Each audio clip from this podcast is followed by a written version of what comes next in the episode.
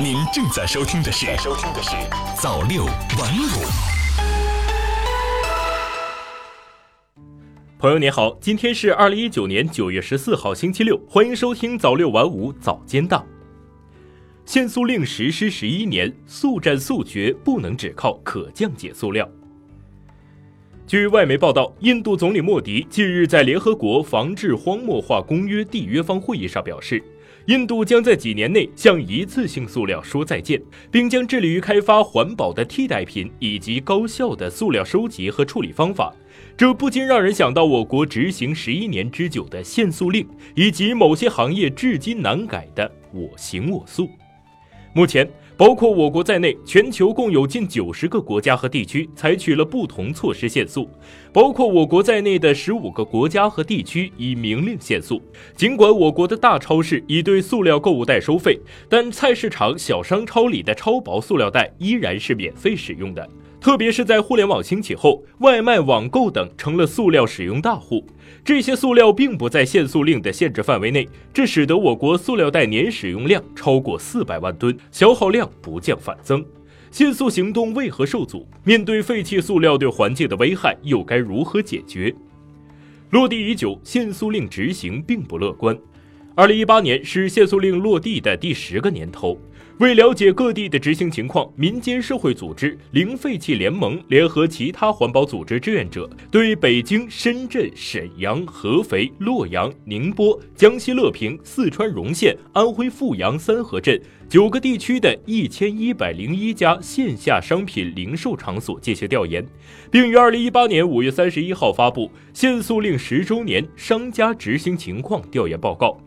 该报告指出，线下零售场所执行限塑令的情况不容乐观。在九百七十九家提供塑料袋的门店中，达到塑料袋标识合规、厚度达标、收费等要求的有八十九家，仅占百分之九点一；三十六家门店遵守限塑令所有规定，仅占百分之三点七。尽管大型超市和全国连锁便利店对限塑令的各项指标均执行最为严格。但调研发现，这两类门店也是提供不受限塑令约束的瓶口袋、保鲜膜等其他塑料膜类包装最为普遍的场所，提供其他塑料膜的比例为百分之四十五、百分之三十五，明显高于百分之十六的全国平均水平。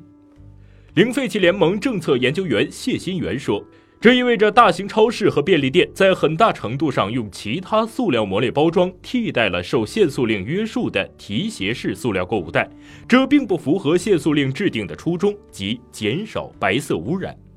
中国科学院理化技术研究所研究员、工程塑料国家工程中心主任季军辉指出，二零一八年我国消耗掉的外卖包装可能达二百三十一万吨，而普通塑料餐盒、餐具及其包装袋大多是不可降解的普通塑料。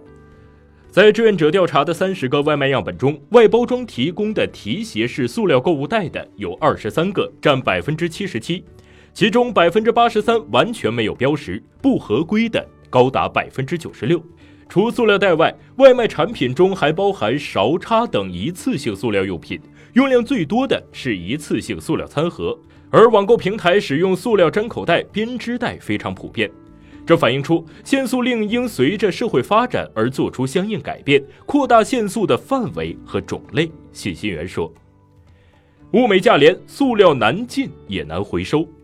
生活中可以少用甚至不用塑料制品吗？大多数人认为这很难做到，因为塑料制品使用起来真的很便利。市场上的生鲜、汤汁等商品只能用塑料袋装，塑料包装比纸质包装更结实防水，比玻璃或金属包装更便宜、更抗摔耐磨。塑料制品可以一次性使用，省去了布袋需要随身携带或反复清洗护理等方面的麻烦。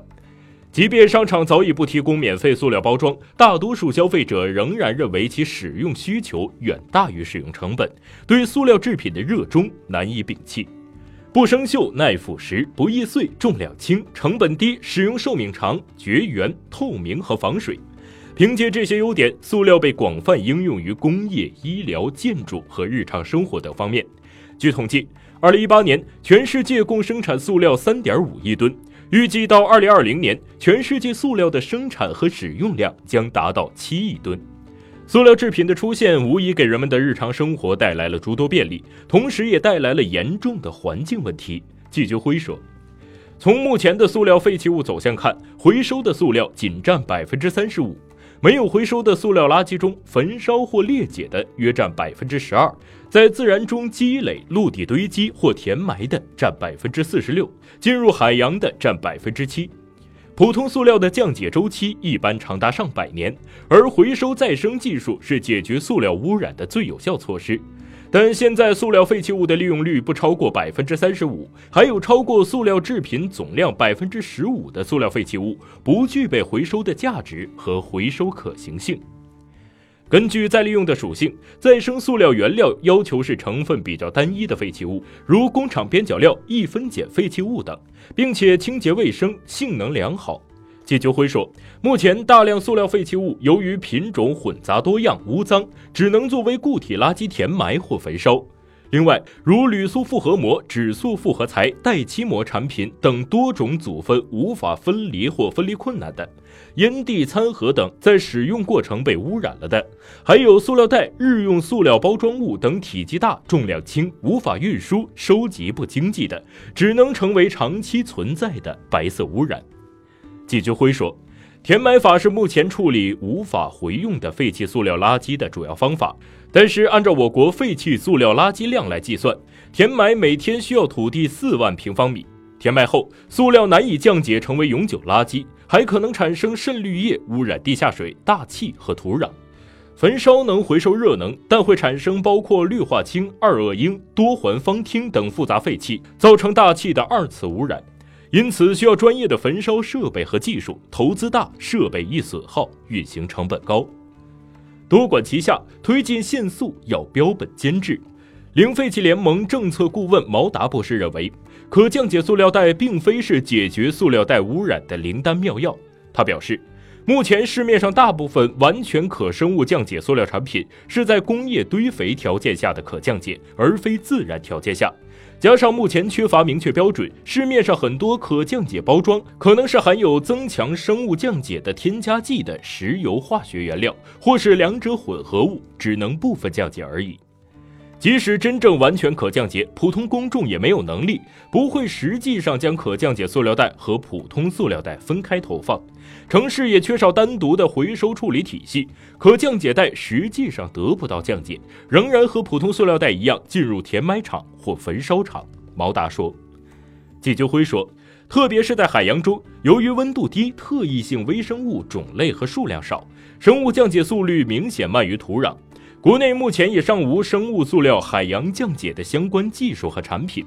不过，技术进步为废弃塑料回收再利用提供了新道路。